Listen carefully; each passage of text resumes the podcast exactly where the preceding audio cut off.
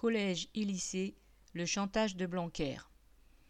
Depuis le début de l'épidémie de Covid-19, la jeunesse a été largement mise à mal. Il aura fallu attendre la mi-juin pour qu'on autorise les 12-18 ans à se faire vacciner. Par conséquent, les jeunes de cette tranche d'âge sont encore bien peu nombreux à avoir bénéficié d'une injection. Or, le ministre de l'Éducation, Blanquer, met en place un protocole à partir de septembre dans les collèges et les lycées, protocole qui s'avère être une attaque contre les jeunes et un véritable chantage.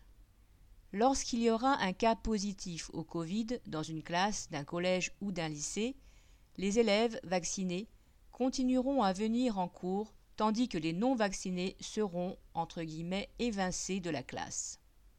Cette idée est scandaleuse à plus d'un titre. Par exemple, Blanquer a oublié les collégiens de la classe de sixième, où les élèves entrent normalement à 11 ans. Ils ne font donc pas partie, jusqu'à présent, des publics qui peuvent se faire vacciner. De plus, il est évident, et les deux années précédentes l'ont montré, que les enseignants n'ont pas les moyens de faire cours en classe et à distance en même temps.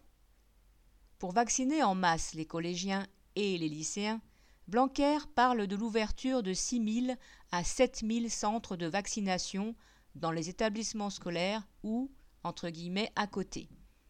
Mais qui assurera la vaccination dans les centres? Certainement pas les infirmières et les médecins scolaires, qui sont déjà en nombre très insuffisant. Comme pour l'ensemble des travailleurs, le gouvernement veut rendre les jeunes et leurs familles responsables d'une situation à laquelle il est incapable de faire face. Michel Rocco.